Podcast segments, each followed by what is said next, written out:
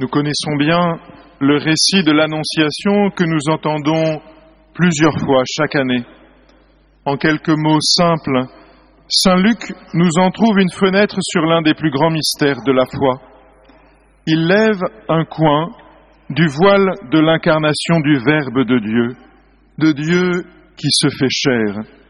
Pour s'incarner, le Seigneur aurait pu se fabriquer un corps de trentenaire dans la force de l'âge, un corps de BG taillé dans le roc, mais ce n'est pas le choix qu'il a fait.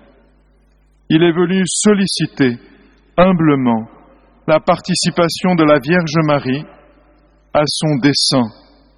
Et l'Esprit Saint qui donne la vie a agi en elle.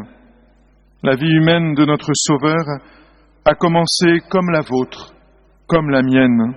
Avant de naître, il est passé par tous les stades du développement, cela dit toute la dignité de la vie naissante, de la vie commençante, de la vie en devenir qui se développe paisiblement sous le regard de Dieu, à l'abri, dans le corps d'une maman, une vie fragile que Dieu nous confie et dont nous devons prendre soin.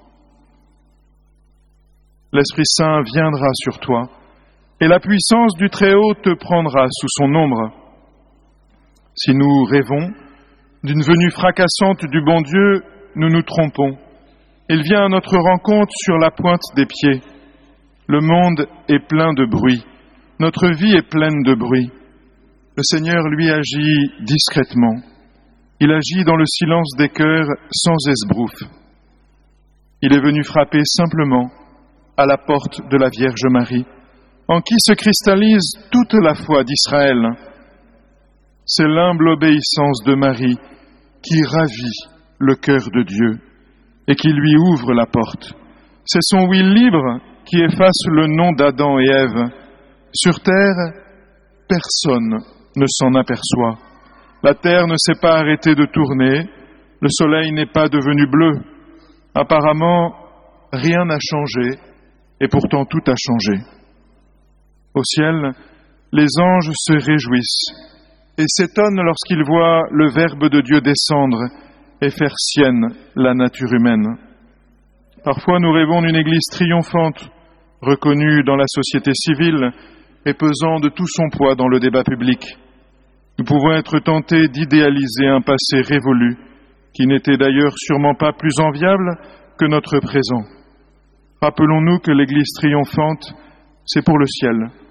Ici-bas, nous vivons dans l'Église pérégrinante, qui est appelée à la même humilité que son Maître et Seigneur. L'Esprit Saint viendra sur toi, et la puissance du Très-Haut te prendra sous son ombre au jour de l'Annonciation, le Seigneur est intervenu comme jamais auparavant. Il a fait du neuf. Ce jour-là, le ciel s'est penché sur la terre, le ciel a épousé la terre, et l'histoire humaine a basculé. Dans le mystère de l'incarnation, Dieu fait plus que toucher du doigt l'humanité. Il s'unit à elle d'une manière inouïe, si intime, qu'il la renouvelle entièrement. Quand on jette une pierre dans un lac, il se produit une première onde qui se propage dans tout le volume d'eau. Combien plus la venue de notre Dieu dans la chair va modifier toute l'humanité en profondeur. Dans ce mystère, toutes les promesses de l'Ancien Testament viennent de trouver leur accomplissement et désormais plus rien ne sera comme avant. En se faisant homme, le Seigneur vient nous toucher au fond du cœur pour qu'à notre tour, nous puissions toucher Dieu. L'Esprit Saint viendra sur toi et la puissance du Très-Haut te prendra sous son ombre. Ce récit évangélique, nous pouvons le regarder de haut avec un air sceptique, le regard moqueur et un sourire au coin des lèvres en nous disant concevoir un enfant tout seul, ce n'est pas possible, cela n'a rien de naturel. Dès le début du christianisme, plusieurs auteurs se sont moqués de la conception virginale de Jésus.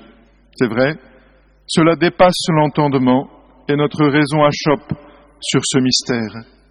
Ceci dit, nous parlons du même Dieu qui a ressuscité Jésus d'entre les morts, du même Dieu qui est l'auteur de la vie et qui a créé le ciel et la terre à partir de rien. Nous parlons de celui à qui rien n'est impossible. Alors accueillons le témoignage de Luc avec foi, même si nous ne comprenons pas tout, même si cela nous étonne et nous dépasse, et heureusement. Marie, elle aussi, n'a sûrement pas compris tout ce que l'ange lui disait. Elle n'a sûrement pas eu toutes les réponses à ses questions, mais elle a fait confiance. Et c'est bien tout ce que Dieu nous demande. Faire confiance et le laisser agir dans nos vies. Faire confiance et agir avec lui dans le monde. Amen.